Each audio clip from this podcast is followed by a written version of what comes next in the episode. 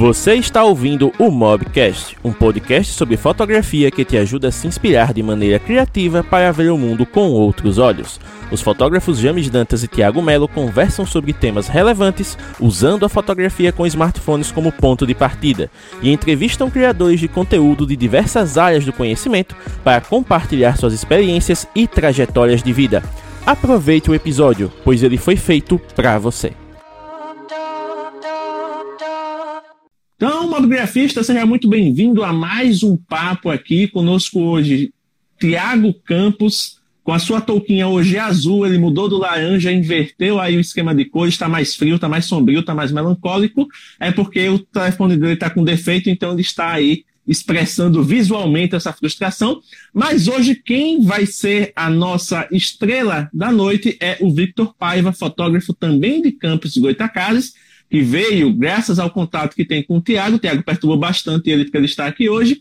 E vamos falar sobre um tema muito importante, né? Você que estuda fotografia, você pensa, nossa, preciso fazer uma composição incrível, preciso editar minhas fotos de maneira sensacional, preciso encantar o cliente, mas e a parte da gestão onde entra fica negligenciada. E é por isso que o Vitor está aqui hoje, justamente para dar esse puxãozinho de orelha e falar conosco sobre a importância da gestão na fotografia. Então, Vitor Paiva, seja muito bem-vindo ao Mobgrafando. Muitíssimo obrigado, é um prazer imenso estar aqui nesse canal amado pelo Brasil. E a gente tem que falar assim porque Mob, o Mobgrafando vai fazer muito sucesso aí. Com certeza. E eu estou sempre assistindo as, as lives aí de vocês e para mim é um grande prazer estar aqui hoje do outro lado. Muito bem. Tiago, quais são as suas impressões depois de batalhar tanto para trazer esse homem para cá, meu querido? Rapaz, ele tá vivo já é, já é bacana demais, assim, porque eu quase matei ele do coração na semana passada, que eu anunciei ele no, no errado, no Gravando os Stories. O cara tava indo pra roça. Aí ele falou: Meu Deus do céu, calma aí. vai bater um papo com a galera e vai, vai trocar uma ideia sobre isso. A gente já queria trazer alguém, né, James, para conversar sobre gestão da fotografia. Já tem um tempo e acho que a gente achou um cara certo para isso. Esse cara que é um carisma em pessoa. Muito bem, então, Vitor, começando com aquela pergunta clássica, aquela que nunca deixa ninguém nervoso, aquela que nunca deixa ninguém reflexivo. Quem é Victor Paiva por Victor Paiva? Se apresenta aí para a galera. Nossa Senhora, que isso, gente?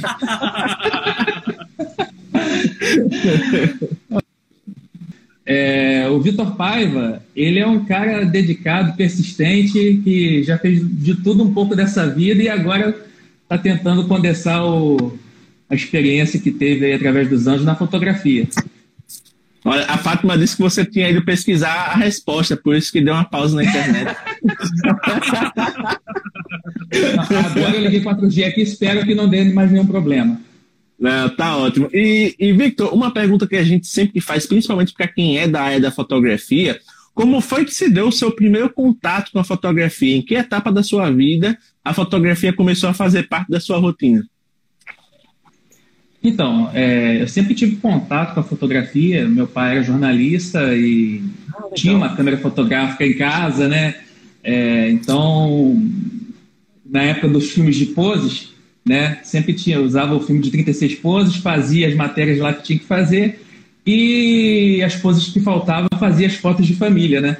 Então, assim, fotografia foi sempre algo muito presente, mas é, nunca com um olhar profissional, sempre com um olhar de leigo, né?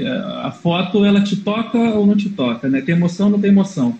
Nessa época a gente não sabia, eu não sabia o que, que era a regra dos terços, proporção áurea, né? Essas coisas todas.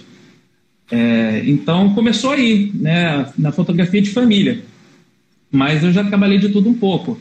Já trabalhei na Toyota como analista de garantia, na Honda como vendedor de motos, já trabalhei como vendedor de bebidas, como garçom. E eu consigo trazer um pouco de, de, de cada experiência para a minha atuação na fotografia hoje. Professor de xadrez, como o Thiago falou, por aí vai. Cara, que Então você já. Eu achei bastante, bastante comum entre todas essas profissões que você falou é o contato com o público, né? Sim, sim. É, trabalhei bastante também na, na, parte administrativa, de gestão de pessoas e tudo, de processos. Então, é algo que eu trago muito para fotografia hoje em dia e eu quero falar um pouco sobre isso hoje também. Ah, que legal. E, Victor, é, o Tiago, obviamente, ele sempre fala muito bem do seu trabalho, né? É um dos que mais levanta a bandeira do quão espetacular você é fotografando, do como você consegue encantar as pessoas. Mas para a galera que não te conhece ainda, hoje, no que consiste o seu trabalho de fotografia? Quais são as áreas que você realmente abraça no seu portfólio e oferece o serviço para os seus clientes? Vamos lá. É... Vou até misturar um pouco já desse assunto da gestão para falar um Ótimo. pouco do meu mix de, de, de produtos. Você nota que a pandemia ela impactou muito a vida dos fotógrafos, principalmente de evento, de casamento. É, a galera que não tinha um plano B, um plano C, ficou a ver navios. Você acha essa galera agora vendendo câmera no LX, né? Então, assim, eu acho muito importante você não colocar os seus ovos numa cesta só, né?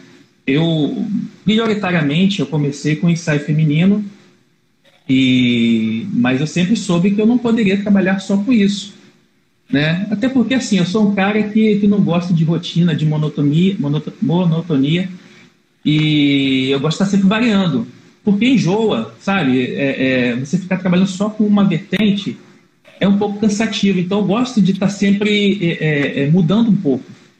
Então, assim, hoje eu faço ensaio externo, prioritariamente feminino, é, ensaio estúdio, eu tenho um, um ensaio que é o Cubinho de Amor também, no estúdio, é, fotografia de produto, por aí vai. Ah, legal. Então você trabalha desde a parte mais, digamos assim, é, próxima ao público, né, que é realmente essa questão dos ensaios e tudo mais, até a parte corporativa, que é onde você presta serviço para as empresas. Não, até para desmistificar um pouco disso, quais são as principais diferenças que você pode citar entre trabalhar com pessoa física e trabalhar com pessoa jurídica?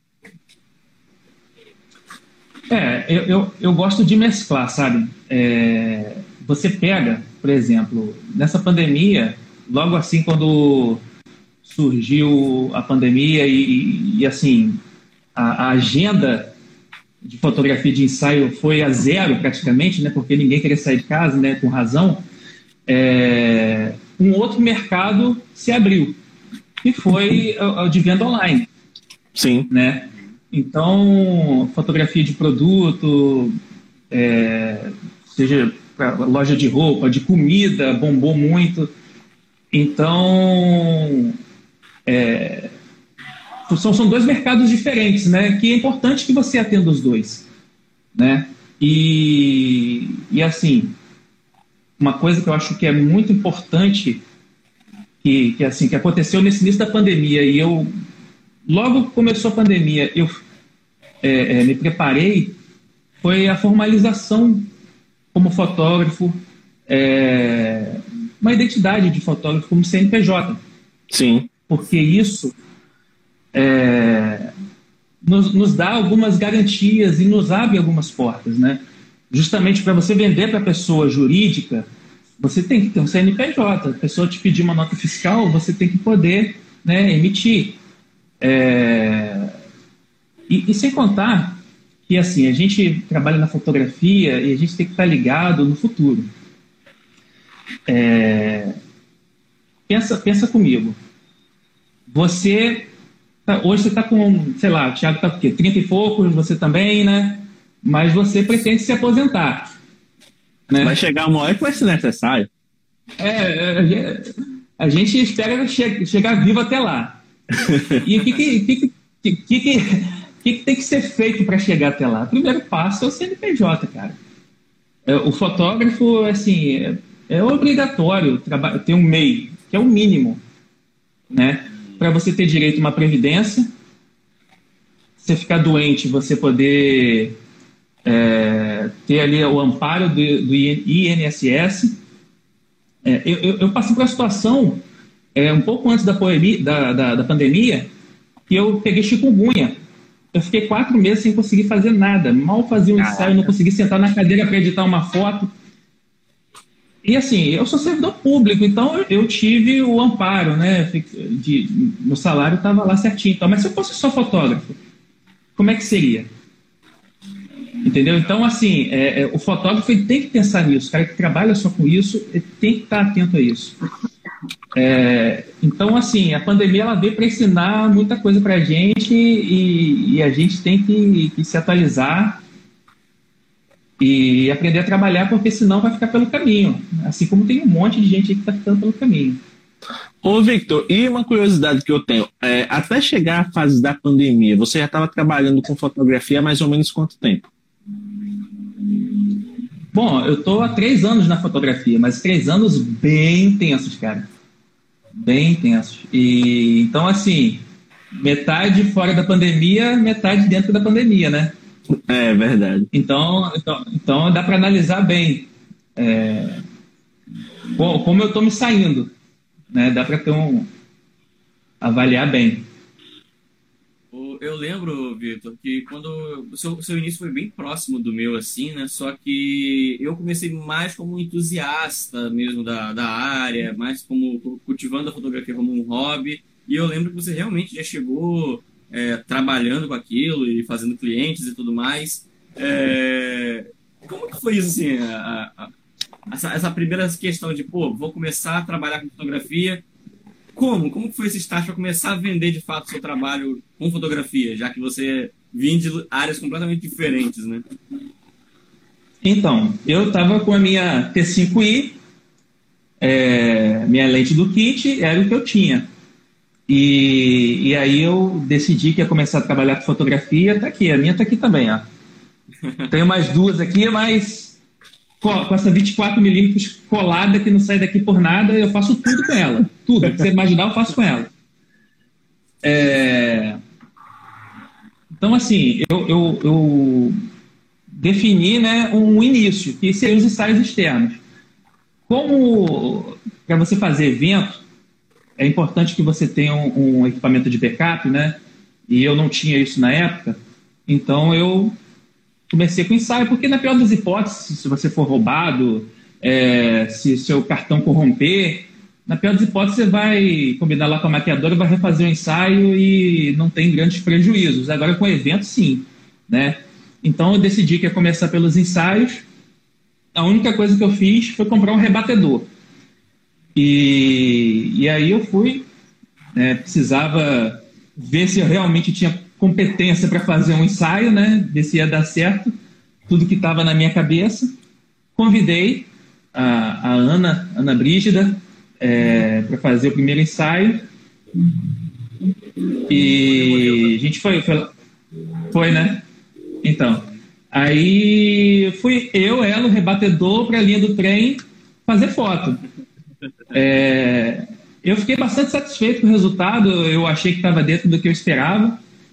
E fiquei mais satisfeito ainda quando eu mandei uma foto do ensaio para a Vogue Italia e eles aceitaram. Então Uau. eu vi que eu estava no caminho certo. Primeiro ensaio, consegui uma foto lá na Vogue, né? Tá bacana. E assim, com equipamento super rudimentar, né? Então, é, foi, começou aí, né? Nos ensaios externos. E depois eu fui, fui montar o estúdio, foi incrementando o mix de produtos, justamente para ter alternativas de, de, de, Minha rotina como fotógrafo não fica chata, né? Tá, tá, fica bem diversificada. E os clientes também, né? Eu acho que gera uma autoridade você ter um bom mix de produtos, mas claro que com um limite, né? Porque ninguém é capaz de fazer tudo em alto nível, né? É, então, eu acredito nisso também. Por exemplo, eu não faço casamento, eu não, até faço ensaio de casal no Cubinho de Amor, mas eu não, não costumo fazer é, ensaio de casal, por aí vai. Ah, legal. Então, no caso, você, você já começou definindo bem o que você já queria fazer, ou você acabou inserindo algumas coisas no mix de produtos que, com o tempo, elas foram sendo eliminadas porque não faziam tanto sentido assim para a sua metodologia de trabalho? É, cara, eu, eu ainda não eliminei nada, mas com certeza no futuro vai chegar esse momento. Eu, eu por enquanto, estou só acrescentando. Tá experimentando, tá vendo né, o, que os clientes estão é, desejando realmente e trazendo para o seu domínio, porque ainda não é sempre importante. Né? Se você não oferecer, está dentro da sua capacidade, você não oferece, vem outra pessoa e oferece e leva aquele cliente que poderia ser seu. Né? Então é, é, é sempre legal essa questão de você já ter definido, principalmente né, de, com, com afinidade, o que você quer fazer. Porque tem muita gente que diz, ah, vou investir em tal área porque dá mais dinheiro, mas a pessoa odeia fazer aquilo. Então, acaba refletindo no trabalho, né? Acaba refletindo até na maneira como você lida com o cliente. Pois é. E assim, é, eu particularmente, se eu fosse só fotógrafo de estúdio, não ia dar certo. Enjoa um pouco, sabe? Você fazer só aquele tipo de edição maçante. A gente acaba ficando muitas horas na frente do computador e é cansativo. Você editar sempre a mesma coisa. É bom você fazer coisas diferentes, né? Sim. Com certeza. É, é, é eu, eu, eu, me obrigo muito, me obrigo muito a estar tá sempre trazendo algo novo para o meu trabalho. Né? É, é, é algo importante para a gente se motivar, evoluir, é, olhando dentro do prisma da rede social também, né? É, se a pessoa está lá rolando feed, sempre as mesmas fotos, por mais que sejam lindas, elas acabam acostumando com aquilo dali. E, e quando você traz algo novo, diferente, principalmente dentro da, da, da tua realidade aqui da nossa cidade, Thiago, é, você, poxa, a gente tem aqui a, a Avenida 28 de Março, tem uma ciclovia bem marcante, aí se consegue inserir um ensaio bacana que chama atenção ali, isso é um diferencial, entendeu? Então, eu estou sempre com isso em mente, é, trazer coisas novas, coisas diferentes, é, porque isso é um diferencial, né? Bom, já que você está falando de coisas novas, coisas diferentes, conta para a gente um pouco como é que você se inspira para poder encontrar essas novidades incluídas no seu portfólio. Cara, é, eu, eu particularmente eu não, não, não curto muito ficar buscando muita referência, não. Eu gosto de pensar com a minha própria cabeça. Tanto na fotografia quanto na gestão. Eu gosto de, de seguir os meus caminhos e se der errado, problema meu. Se der certo também, mérito meu. Então, assim, é, claro que hoje em dia a gente tem é, Google, Pinterest, mil fontes de coisas para a gente né, é, se inspirar, mas eu procuro criar as coisas da minha cabeça, cara. E, e aí sim, ah, pô, quero fazer um ensaio externo street. Vou dar uma olhada, né? Eu fiz um ensaio agora, recentemente, com uma bailarina no meio da rua, da, da Juiz de Campos. Claro que eu fui dar uma olhada, né? Mas aí, é, na hora, a gente procura trazer, criar, né, da nossa própria cabeça para trazer um, uma, uma, originalidade para o ensaio. Com Dá certeza. A nossa cara, né, pra fotografia. Exatamente, a nossa personalidade. Ô, Vitor, você mencionou mais cedo sobre fotografia de estúdio aí, e me chegou à mente a seguinte questão, né? É, eu, particularmente, quando não tinha entrado ainda nesse meio da fotografia, não tinha o conhecimento que eu tenho hoje, a minha cabeça, o fotógrafo bem sucedido era aquele cara que é dono de um estúdio e que faz fotografia em um estúdio. É, e eu acho que muita gente está começando, eu acho que pensa dessa maneira também, nesse sentido, que, poxa, acho que não dá para criar uma carreira sem ter um estúdio. Só que estúdio, que muita gente esquece, tem seus gastos e tudo mais, né? Como é que você administra essa questão do estúdio? Cara, eu comecei a fazer fotografia de estúdio sem estúdio. É, você, eu, eu, entendo que você tem que fazer o melhor que você pode com aquilo que você tem. Uhum. Né? Hoje eu tenho é, um fundo branco de papel, um fundo preto de papel lá, aquilo é caro para desgraçar. Mas é, quando eu comecei, eu comprei um tecido branco na loja né, de, de, tecido lá por 20 reais, 30 reais. E, e fui, eu ia nas empresas que montava lá, né? É, eu cheguei a pegar um apartamento emprestado para poder fazer, montei um estúdiozinho na sala lá. E hoje eu tenho estúdio, mas é dividido, né? Então a minha despesa é bem baixinha. Eu divido mais uma fotógrafa, Gisele, e principalmente agora, na pandemia, né? Não tem muito sentido você é, ter muitos gastos, então eu divido o aluguel e tá super de boa. É, a gente não briga, dá para todo mundo fotografar lá feliz da vida.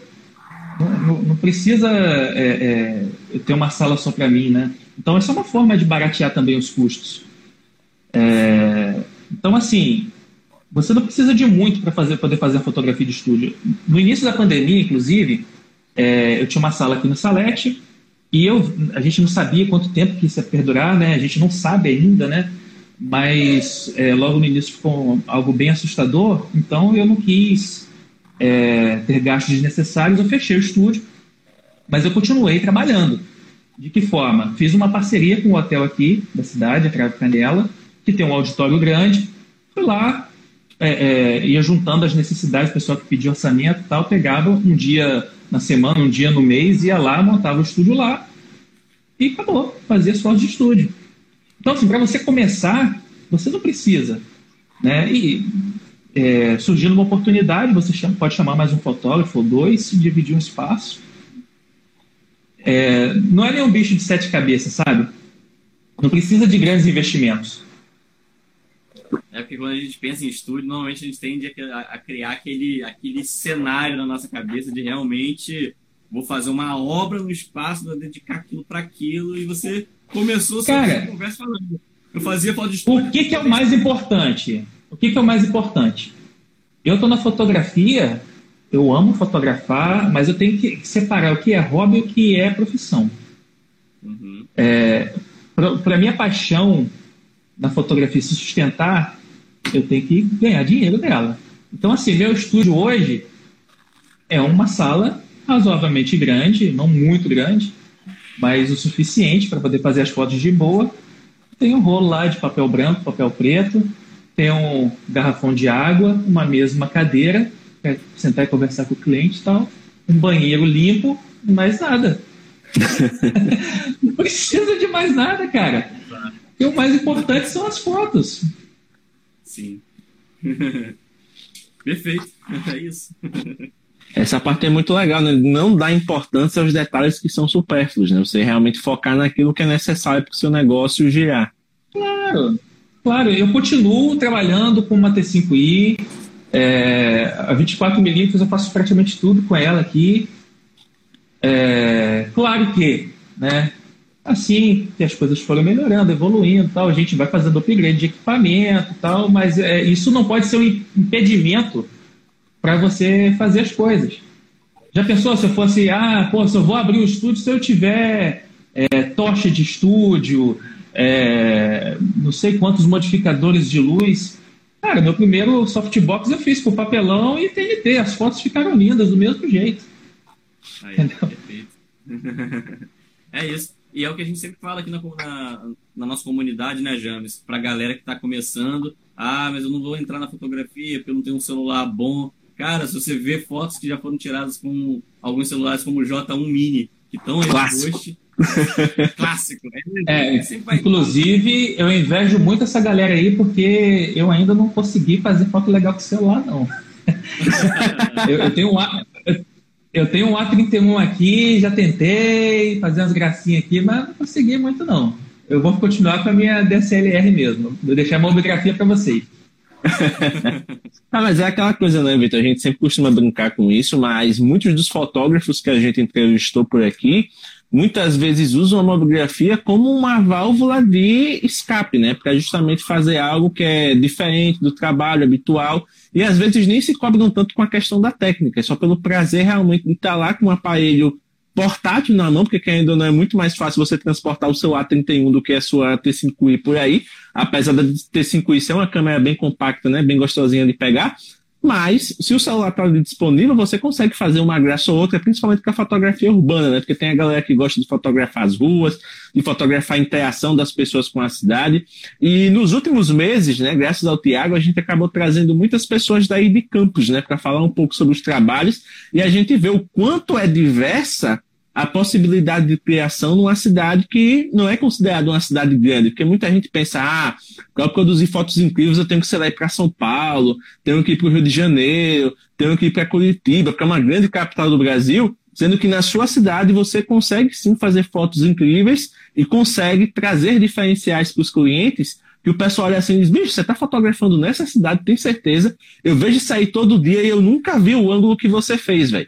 Então essa questão do, do, do fotógrafo tá sempre se desafiando, tá sempre trazendo algo novo para si mesmo, né, e para os seus clientes por consequência, é o que faz com que mais pessoas se sintam atraídas pelo seu trabalho. Então, nesses três anos de fotografia, essa é uma pergunta assim que eu acho que vai ser bem interessante de, de ver a sua resposta. Qual é o, o, o ponto que você considera realmente o seu diferencial com relação ao seu trabalho? Fotograficamente ou gerencialmente? Cara, eu, eu gostaria, já que o tema é gestão, eu gostaria de ouvir as duas, né? Porque você pode falar fotograficamente, porque é a parte criativa, e a parte de gestão, que é realmente o, o, o foco do papo de hoje. Vamos lá. Em relação à gestão, é... não dá para falar de, de, gestão sem falar de vendas, né? que é a mola mestre de tudo. A uhum. gente se capacita é, para ter bons equipamentos, saber usá-los, mas se você não vender, não adianta, cara. Vira, continua sendo hobby. Entendeu? Então, é, para você ter realmente um negócio, você tem que ter produtos e você tem que vendê-los. Você tem que ter uma rotina para isso, né? Então tem aqui, estou olhando aqui agora, eu tenho um quadro de metas. É, tem aqui, ó, meu, meu ensaio é Milk Beth, que é o ensaio boudoir que eu faço. É, tem o ensaio do cubo, tem o ensaio estúdio, tem ensaio externo e eu tenho uma quantidade de ensaios que eu tenho que vender por mês atingir a minha meta e poder né, colocar dinheiro dentro de casa, pagar minhas contas, meus boletos, investir em equipamento, ficar feliz, tomar cerveja. então, se, se eu consigo atingir minha meta, é um ótimo termômetro né, para saber que eu tô, tô indo bem. Né? Agora, eu, eu acredito que esse seja um bom diferencial. É, eu também vejo muito que, que assim, é, por, por ter vindo de uma época antes da internet funcionar, né? É, o YouTube é de 2005, cara. Então, você pensa aí, 2005, mobigrafia não existia. Esse, pô, você pensar que ia ter uma live hoje falando de mobigrafia, né? Olha quanta coisa mudou em 15 anos. Né? Então, assim, é, eu vim de uma época que você vendia, você não, não precisava de rede social para vender. Então, existe uma metodologia, exatamente, tete a tete. É, eu trabalhava numa empresa de bebida, e eu era auxiliar de escritório, e eu estava doido para fazer um bico e vender também, sair para rua para vender bebida tal, que ia dobrar meu salário, né? E, e aí saiu um vendedor, consegui essa oportunidade, mas tipo assim, é, todo mundo trabalhava de carro, de moto, eu trabalhava de bicicleta, né? Aí o pessoal ficou meio assim, né? Pô, esse cara vai conseguir e tal. Aí o meu supervisor falou, ó, você vai lá, acompanha esse vendedor aqui, aprende a técnica e na semana seguinte você começa. Beleza. Fui acompanhar o vendedor, o cara chegava nos comércios para vender bebida, Falava, e aí, fulano, tudo bem? Você está precisando de alguma coisa? Ah, não, nessa semana não tô não. Ah, então beleza, semana que vem eu passo de volta aí. eu falei, ué, isso é venda? Beleza, eu vou continuar acompanhando o cara. Na semana seguinte fui eu. Com uma lista, a empresa tinha um mix de 200 produtos.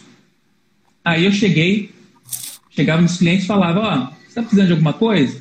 Ah, não tô não, não sei o quê. Não, tudo bem, mas já que eu tô aqui, eu posso ler os 200 produtos que eu tenho aqui não vai durar mais que 5 minutos. E aí você me diz realmente se você não está precisando de nada e semana que vem eu volto aqui. Pode ser? Pode. Só com isso, o cara já ficava meio que com pena. Ele já comprava alguma coisa. Né? Falei assim, pô, esse garoto aí é guerreiro, veio de bicicleta, tá aí lendo 200 produtos para mim. E aí, à medida que eu ia lendo, as pessoas iam se lembrando. Ah, isso é interessante, não sei o quê. Quantas e quantas vezes eu chegava no, em local assim, ah, não quero nada não, e saí com venda de mil, dois mil reais. Entendeu? Então, assim, é, eu vejo muito fotógrafo querendo vender na internet só postando foto. Sabe, eu vou postar uma foto aqui e os clientes vão olhar e vão falar assim: Meu Deus do céu, que fotógrafo sensacional! Toma aqui o meu dinheiro, tira a foto minha. Cara, igual a esses, tem um milhão fazendo isso. Só aqui em Campos. Só aqui em Campos. Então, assim, é, a gente tem que ter um, um, uma ideia de, de marketing ativo. Não pode ser um marketing de esperança, de ficar esperando. Ah, vou postar foto aqui, meu cliente vai se encantar e vai contratar meu ensaio. Não. E assim, a rede social ela é apenas um, uma ferramenta de venda. Hoje, ela me atende completamente, né? até porque eu tenho um limite de, de ensaios que eu posso fazer por mês. Porque, assim, eu fecho um ensaio e eu tenho 15 dias para entregar. Eu não posso fazer, por exemplo, mais que oito ensaios por mês, dependendo da quantidade de foto. Né? Até porque você tem outra então, eu... também. Eu trabalho com um servidor público. Sim, eu tenho filho em casa também para dar conta e tal. Então, assim, esse já é um exemplo, uma forma de você precificar seu trabalho. Né? Você tem que saber é, qual o seu limite, quanto você quer ganhar. Então, eu, eu já tenho isso bem definido aqui e a, a, a rede social é uma das formas de venda, né? Uma coisa simples que eu faço, mas que dá um resultado absurdo.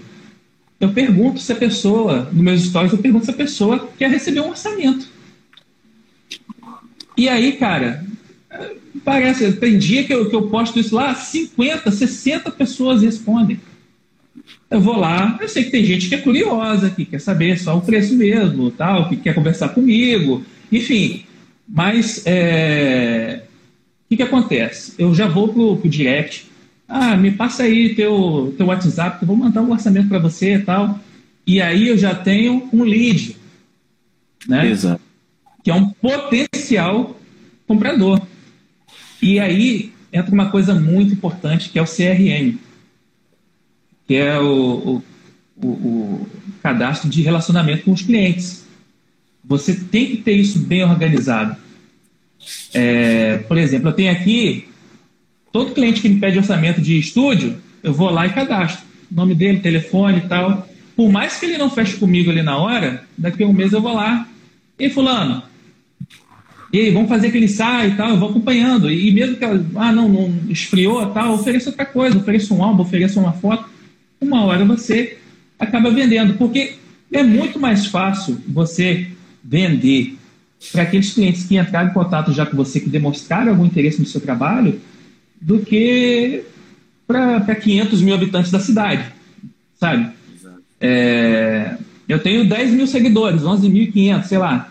É, mas eu tenho um cadastro aqui de, não sei, 500 mil que já demonstraram o interesse. Então é mais fácil né, eu, eu ir direto a eles para oferecer um produto e, e ter êxito. Né? E assim, como eu disse, é, rede social é uma ferramenta. Eu não sou empregado do Instagram, né? O YouTube ainda paga um dinheirinho para você produzir conteúdo, o TikTok também está pagando para você assistir vídeo, mas o Instagram não paga nada para gente. Então, assim, eu uso, não, não, não quero é, ter que ficar refém de engajamento e daqui a pouco vocês vão me ver fazendo dancinha aí para poder a galera ver minhas fotos e eu vender e saio. Eu, não acho que é por aí. É, claro que é legal, se você quiser dançar, pode dançar à vontade. Isso é bom, mas é, eu vejo muita gente presa a isso. Então, assim, você, por exemplo, o Instagram hoje entrega 10% é, das suas postagens para os seus seguidores, em média, né? Às vezes um pouco mais, um pouco menos. E aí eu vou ficar chorando aqui, ai meu Deus, o Instagram não entregou. Se o Instagram não entregou, a gente entrega, cara. Eu estou aqui conversando com vocês, meu computador aqui está na automação aqui, mandando mensagem para a galera tal, e estou movimentando. Mas isso é apenas uma parte do trabalho. Uma parte do trabalho. É, por exemplo, a gente estava tá, falando de pandemia. Se eu estiver falando demais, vocês me cortam, tá? Pode cortar. Muito pelo contrário, você está é... falando necessário, vai embora. É, uma coisa que, que surgiu aí é, foi a questão da fotografia de alimentos, de produtos. Então, assim, o cara tá parado com a câmera em casa, meu irmão. Trabalho tem. Você pode até não ter um ensaio fotográfico para fazer, mas que tal você chegar, marcar aí com, com a lanchonete da tua esquina aí? Pô, vamos fazer um ensaio aí dos teus sanduíches e tal. É, tu vai lá, faz as fotos, ganha, o portfólio, come o sanduíchezinho, e aí você, com esse portfólio na mão, tu vai lá e manda para todo mundo que está no iFood. Todos os lanchonetes estão no iFood. Você vai vender alguma coisa, cara. O não né? você já tem, né? Exatamente. Então, assim, é... rede social é uma parte, mas a gente não pode esquecer do presencial também, que tem grande poder, né? É... Não dá para colocar todos os ovos numa cesta só. Eu acho que o fotógrafo ele tem que estar preocupado em vender para pessoa física, mas para pessoa jurídica também. Pô, eu faço foto de, de moda, né, digamos assim. Então, é, vou para a loja de roupa, vou visitar a loja de roupa. E aí, você está precisando de foto para rede social? Vamos, chegou a coleção nova aí, vamos fazer tal. Cara, você sair um dia para a rua, você vai vender, cara. Não é possível que você visite 20, 30 lojas e você não venda nada. Na pior das hipóteses, vão te conhecer, vão anotar seu número ali e quando precisarem vão chamar você. Né? É o famoso que Eu penso é nisso. É... Né? Exatamente, mas aí o pessoal acha que tem, você tem que aparecer só no Instagram. Não é aí. Não é exatamente. Exatamente. Eu, eu, São os pontos de contato, né, que a gente fala no, no marketing, né? Você ter várias, várias atuações ali com o cliente para que che vai chegar numa hora que ele pensar naquele problema, ele só vai lembrar de você como uma pessoa que resolve, de tanto que você se apresentou com a, o que ele estava buscando. Sim. É, e, e assim, eu, eu, nunca cheguei a mensurar isso, mas eu acho que, que a, a maior quantidade de vendas minhas aqui são de indicações de, de, dos próprios clientes. Né? Então, quanto mais você fotografa, mais você consegue é, também. A propaganda vender. É, é a boca a boca, né? É, você pode promover post, você pode é, divulgar, é, pagar por divulgação e tudo mais. Só que a propaganda mais real que tem é alguém que já foi fotografado por você que vai falar bem do seu trabalho. Então... Pois é, cara, você falou aí de, de, de é, é, impulsionar post. É... Eu, quando estava começando, funcionou bem. Eu achei que, que tive um bom retorno. Você, sei lá, colocar 30, 50 reais e fechar 3, 4 ensaios, para mim tá ótimo. Né? É... Só que assim, esse ano cheguei a promover alguns postos e não tive o mesmo resultado. E aí vou fazer o quê? Vou ficar jogando dinheiro fora e assistindo? Eu tenho que mudar a minha, minha estratégia, né? Não posso ficar nisso. Mas aí eu acho que tem muita gente que fica assim, meu Deus do céu, não estou me vendo, o que está acontecendo? É, e aí é disso que eu falo, você tem que pensar com a própria cabeça, sair um pouco dessa caixinha aí. Né? É, a gente está, principalmente agora que a gente está muito preso dentro de casa, está vivenciando muito essa questão de rede social e TikTok te pagando para ver vídeo. A galera está ficando alienada com isso. Então, é, rede social é uma ferramenta, cara. Nada mais que isso. Não, suas vendas não podem ser pautadas somente em rede social. Você tem que ter um plano B, porque senão acontece o que aconteceu com muita gente nessa pandemia aí que ficou sem chão, né? Eu, ano passado, cara, é, não vendi ensaio pô, no início da pandemia, mas até trabalho de vídeo eu fiz, né, de gravação de vídeo, teve, teve escola aí que estava precisando de subir videoaula para os alunos tal, fiz. Né? Foi bom para mim, é, um dia legal, até comprei mais uma câmera por conta disso. E a experiência também de edição de vídeo, que, que eu vou trazer qualquer hora dessa, se tiver tempo, para as minhas redes sociais também. É isso. Eu estou lembrando, inclusive, fazendo um link, é, que essa questão da organização, por, né, por assim dizer, da, dos potenciais clientes, é, aquilo que eles sentiam interesse em fazer.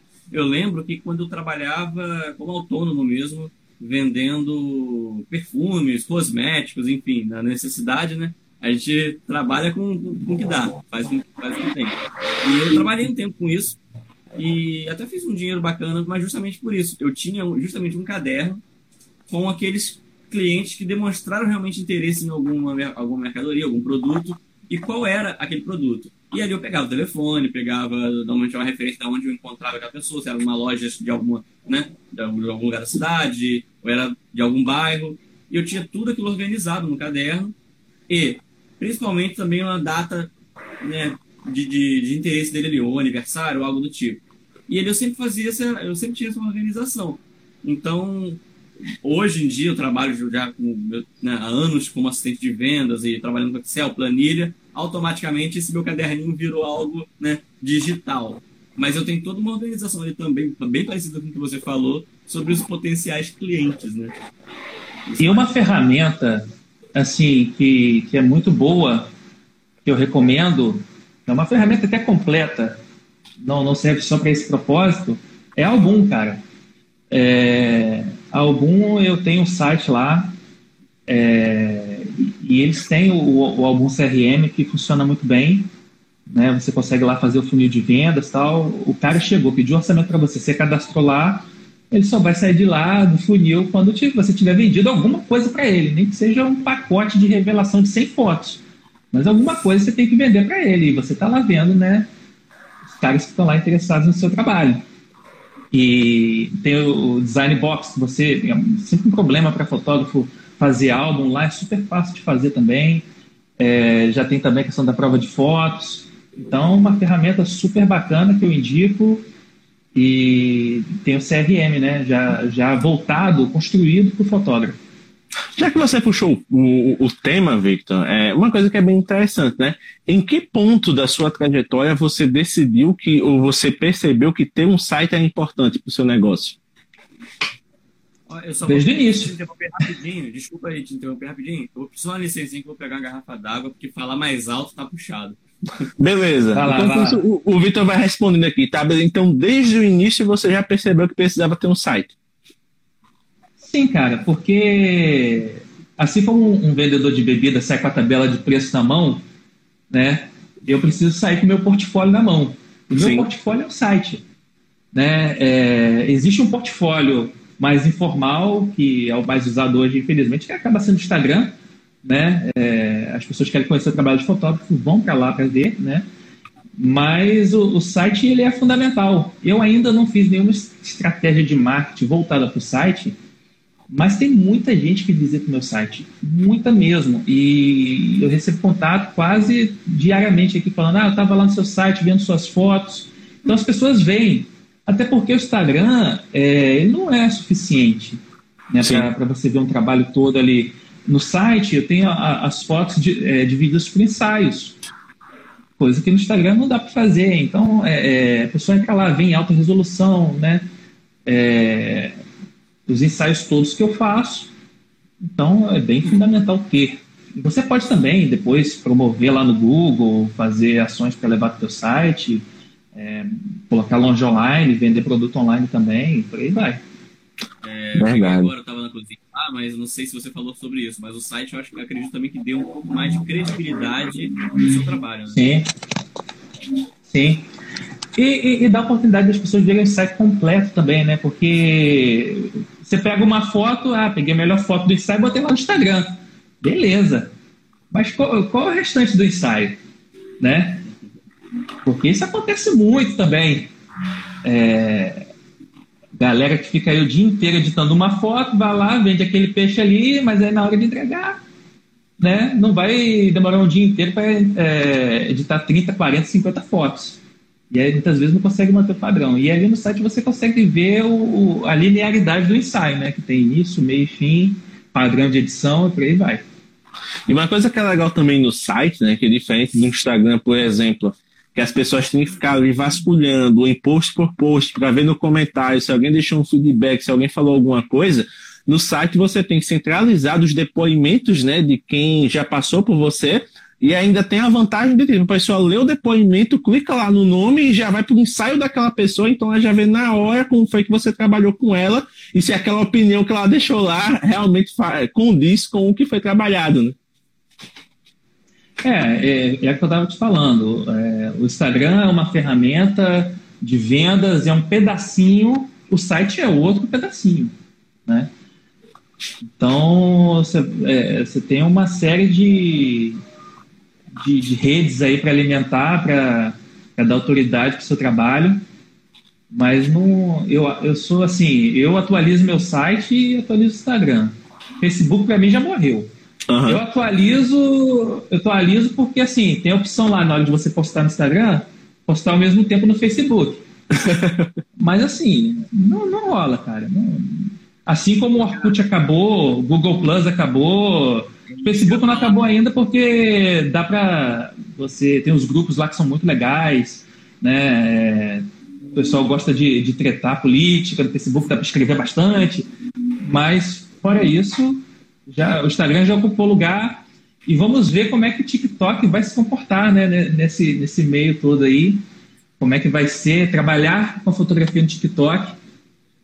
Sim, porque tá, tá ocupando um grande espaço, né? Estão dando dinheiro para assistir vídeo, então. Não, inclusive foi uma, uma rede social que cresceu absurdamente na, na, nos primeiros, principalmente nos primeiros meses de pandemia, né? A quantidade de usuários frequentes no, né, nessa plataforma foi extremamente maior do que no, naquele próprio Instagram. Não só, não apenas de usuários, mas também de empresas, né? Porque até a Magalu tá fazendo dancinha lá, bicho. eu, eu, eu, tô evitando falar o nome da rede social para não, não dar ruim. Não sei se daqui no Instagram dá algum ruim. A gente é canal pequeno, meu amigo. Fala que engajamento é. baixo. Então, então, vamos lá. TikTok, TikTok, TikTok. a gente já caiu que tinha que cair no início da live. Pois é, já. Aqui, a, a, parte boa de ser pequeno é porque a gente tem aqui uma audiência que é fidelizada. Quem está aqui assistindo é porque quer assistir, bicho. Não tem essa de algoritmo, não tem essa de popularidade. Então, simbora aqui, tamo junto. E falando nisso, a gente. É, mas, é, mas é justamente.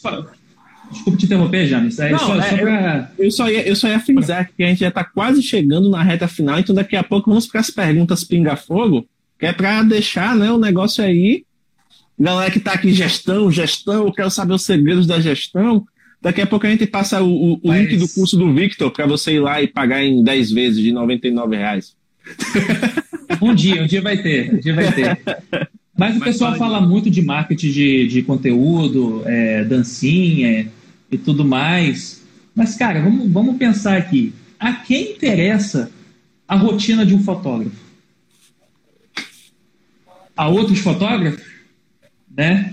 É, alguns clientes, sim, mas é, a gente tem que, que, que, pensar nisso também, sabe?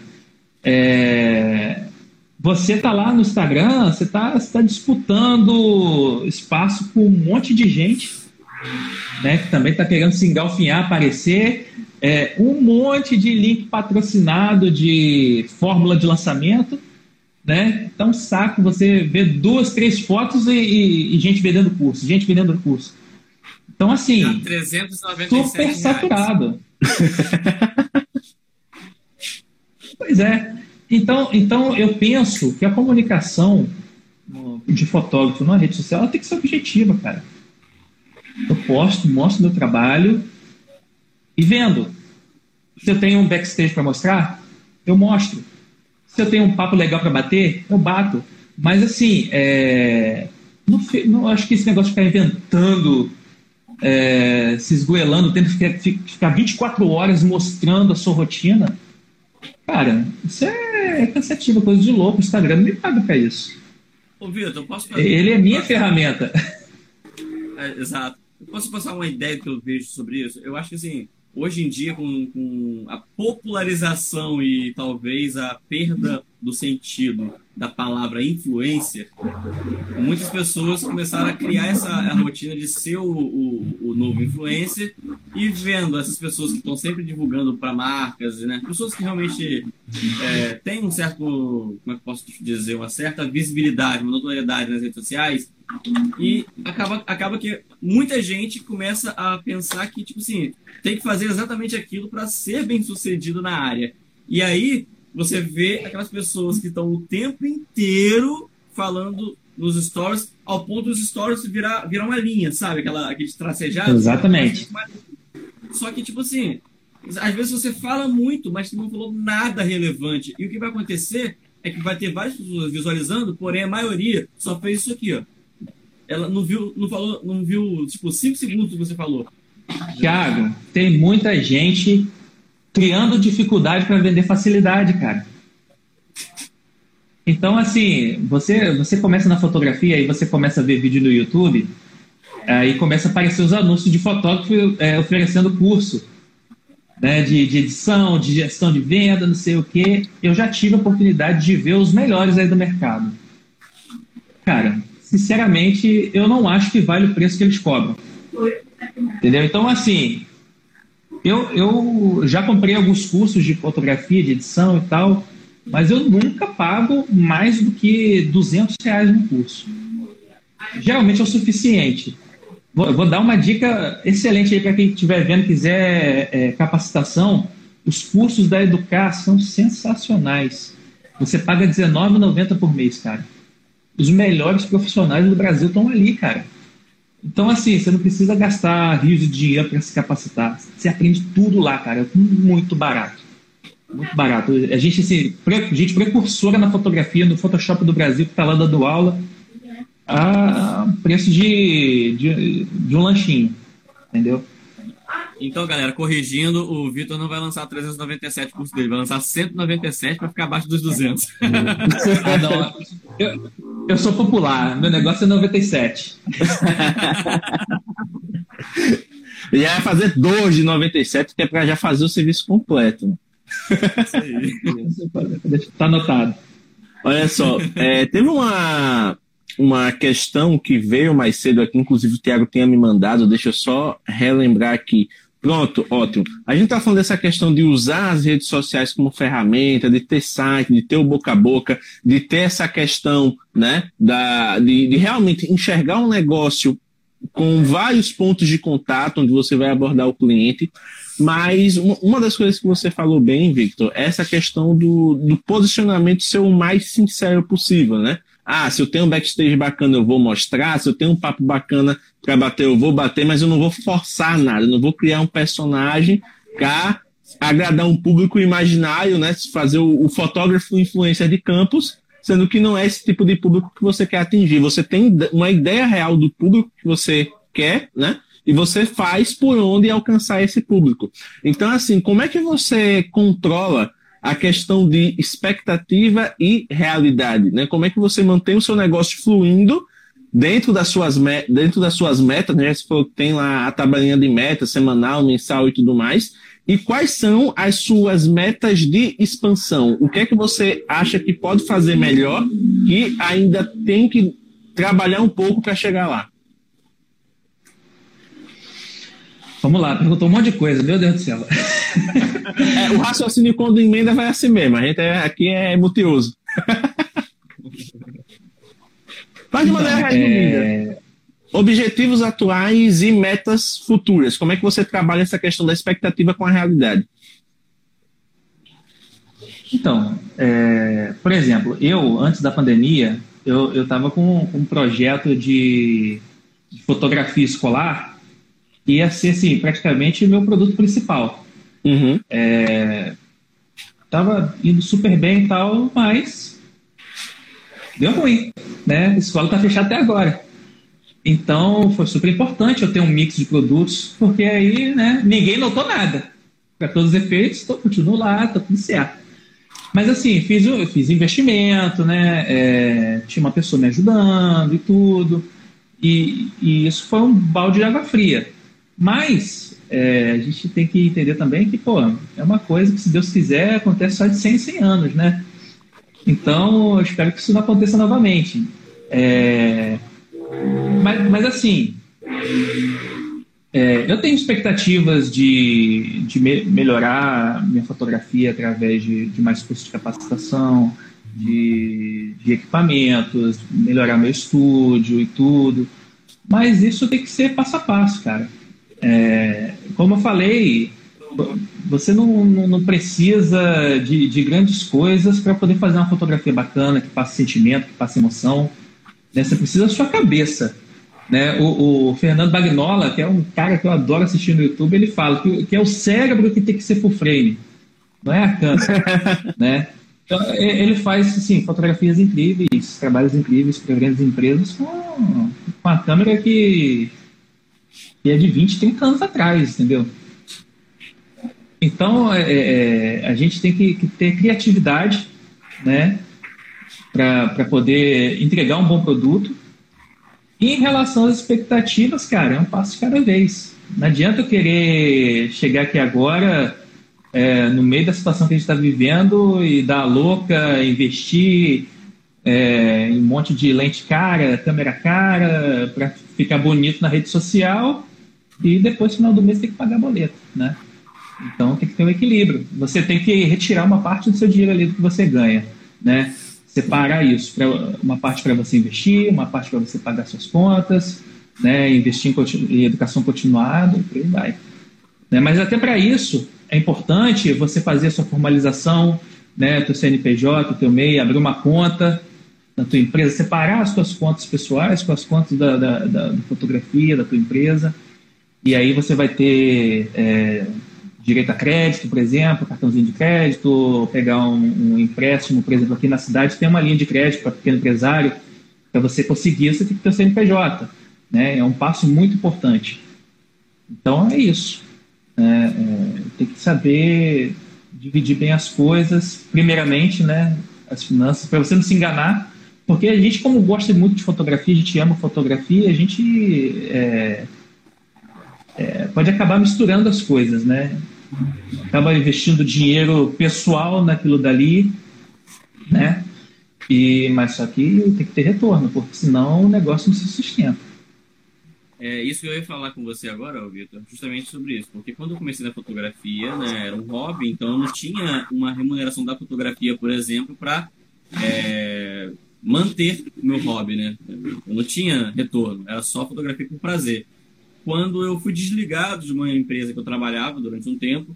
Eu fiz uma loucura que eu não aconselho para as pessoas, mas para mim funcionou, que foi pegar basicamente todo o dinheiro da minha rescisão e investir na fotografia de fato.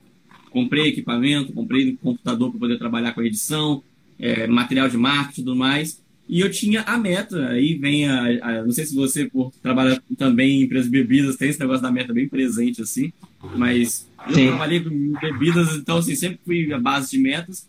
E eu tive a meta de. Eh, inclusive, eu lembro que eu conversei com a minha mãe, que ela ficou preocupada na época, né? Pô, mas você tá pegando todo o dinheiro, investindo nisso, nem sabe se vai dar certo. Eu falei, ó, tem uma meta de, de retornar todo esse valor que eu tô investindo em um ano. E aí, em 10 meses, eu recuperei esse valor e coloquei lá de volta. E aí eu falei, ok, a é partir de agora. Não, e a partir de agora, todo o dinheiro da fotografia é da fotografia e todo o dinheiro que eu fizer com qualquer outra atividade que eu esteja fazendo é, é meu, é pessoal. E tem sido assim até então, até, então, até hoje está sendo assim. Eu acho que é uma maneira muito boa de você. É um termômetro de você verificar se seu trabalho está fluindo ou não. Porque se você olhar o caixa da fotografia e estiver baixo, perfeito. Agora, se você tiver uma renda, né? Quando você faz duas tarefas separar, é, juntas, a mesma, o mesmo caixa para tudo, você não tem um termômetro, porque às vezes você acha que está indo bem lá, mas na verdade é dinheiro que sobrou de, de você economizar durante o mês da, do seu outro trabalho. Então, você não tem um termômetro. Eu acho que para ter um termômetro bom, acho que o caixa é separado. Aí pois é, não, e é o que eu falo das metas. É, eu tenho aqui minhas metas de quanto eu tenho que vender no mês e tal. É, se, eu, se eu, por acaso, não estiver batendo minhas metas consecutivamente, eu tenho que procurar uma outra área para trabalhar, né? Simples assim. então eu me reinvento, me readapto, eu, fotografia não é para mim, né? Penso dessa forma.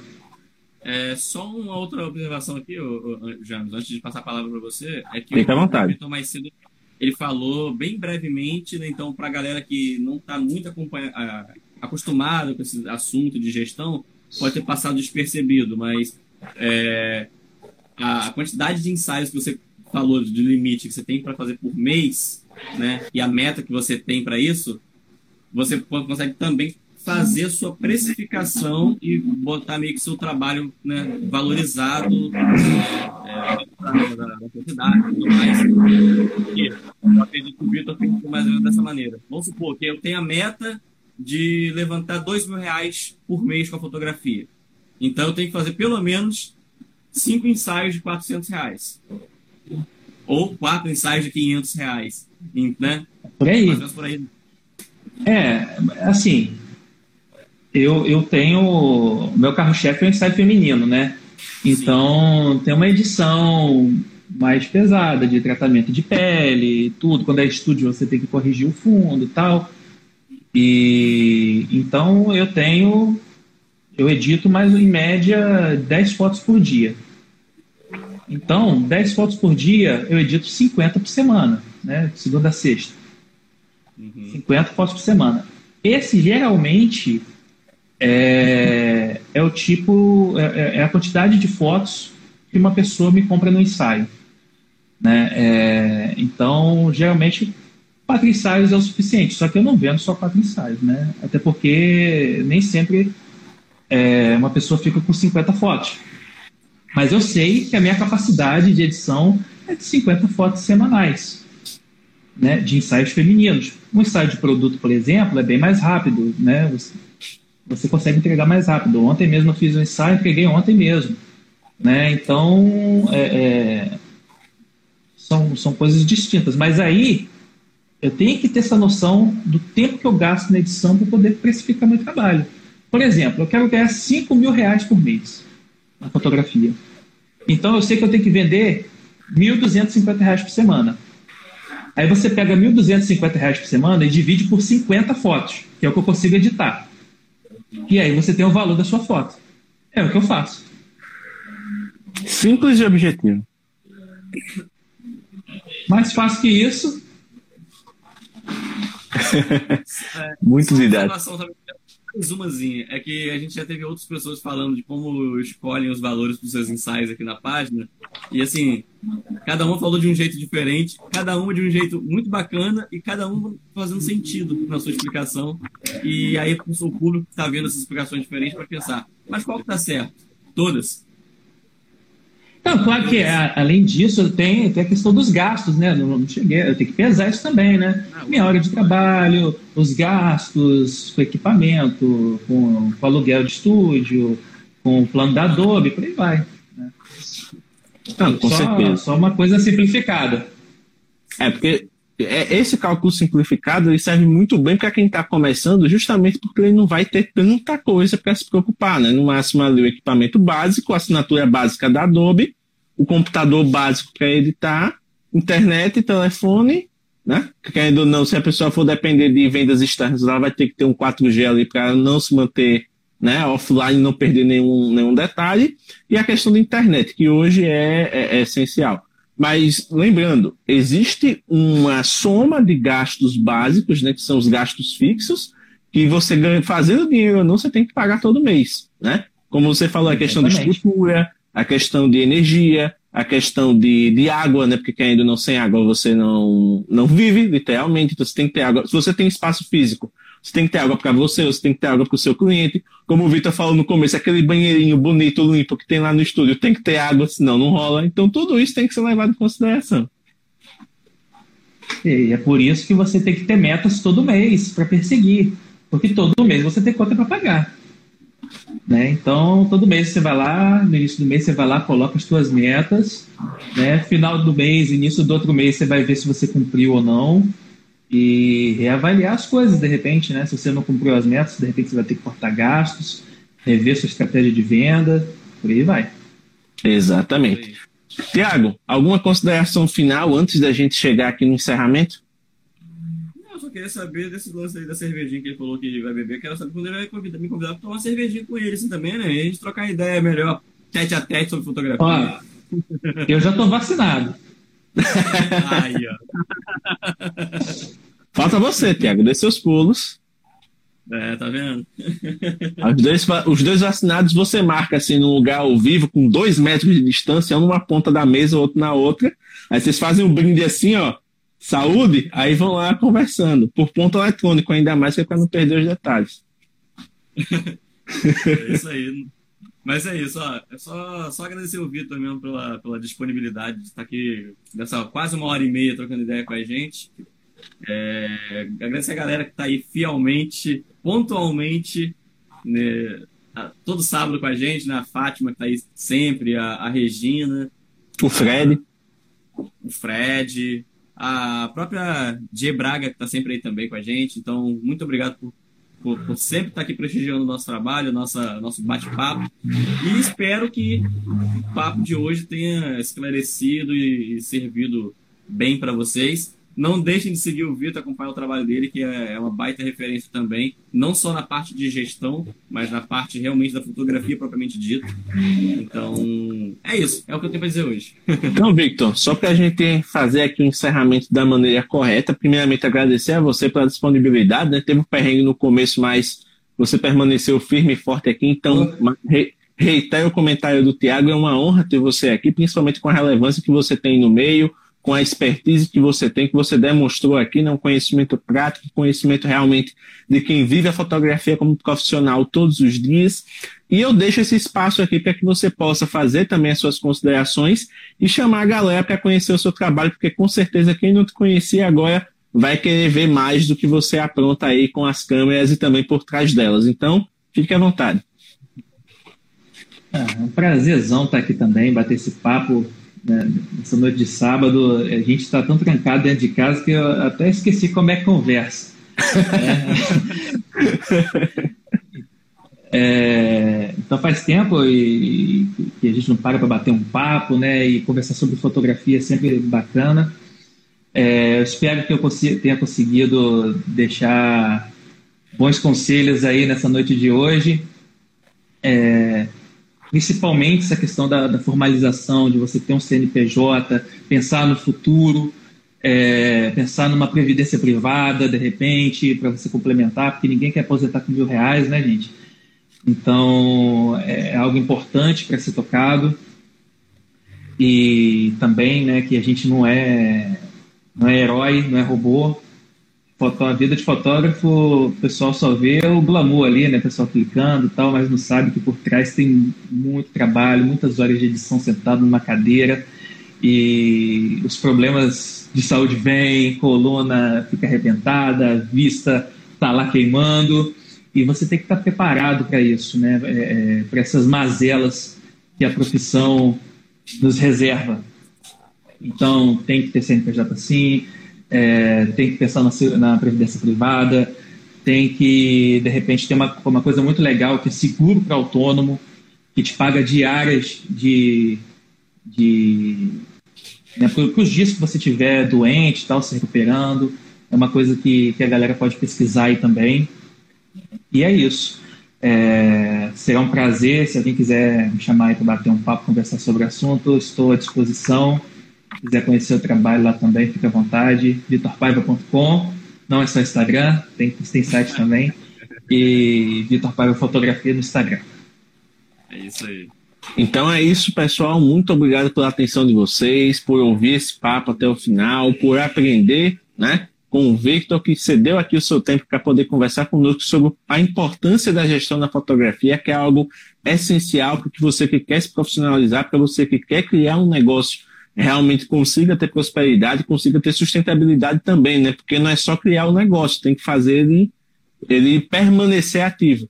Então, muito obrigado pela atenção. Até o próximo sábado. Sábado que vem a gente vai ter aqui a Carline Cordeiro falando sobre a importância da fotografia no turismo, né? Ela que é turismóloga, então vai falar um pouquinho sobre os bastidores do, do desenvolvimento de negócios da área e como eles se aproveitam da fotografia. Então já é uma possível oportunidade aí para vocês também pesquisar em clientes no futuro, porque como o Vitor também falou, você pode oferecer o seu serviço, não ficar apenas esperando as pessoas virem te contratar. Então, sábado que vem a gente se vê aqui novamente. Valeu, falou, até a próxima. Muito obrigado, gente. Valeu. Valeu, tchau, tchau. Muito obrigado por ter ficado conosco até o final deste episódio. Se você curtiu o que ouviu e quer aprender mais sobre fotografia mobile, por favor, visite o nosso site oficial em www.mobgrafando.com.br. Além de ter acesso aos depoimentos da comunidade, aos destaques do mês e a blog posts riquíssimos, você também consegue interagir com o feed do nosso Instagram, ter acesso ao nosso canal no YouTube e interagir com o grupo oficial do Telegram, onde você pode conversar com mobgrafistas de todo o Brasil. Além disso, você também tem acesso ao Anuário da Mobigrafia 2021, uma pesquisa riquíssima que fizemos com o apoio de outras comunidades e que tem como objetivo mostrar o comportamento de quem fotografa com celular no Brasil. Então é isso, muito obrigado pela atenção e até a próxima.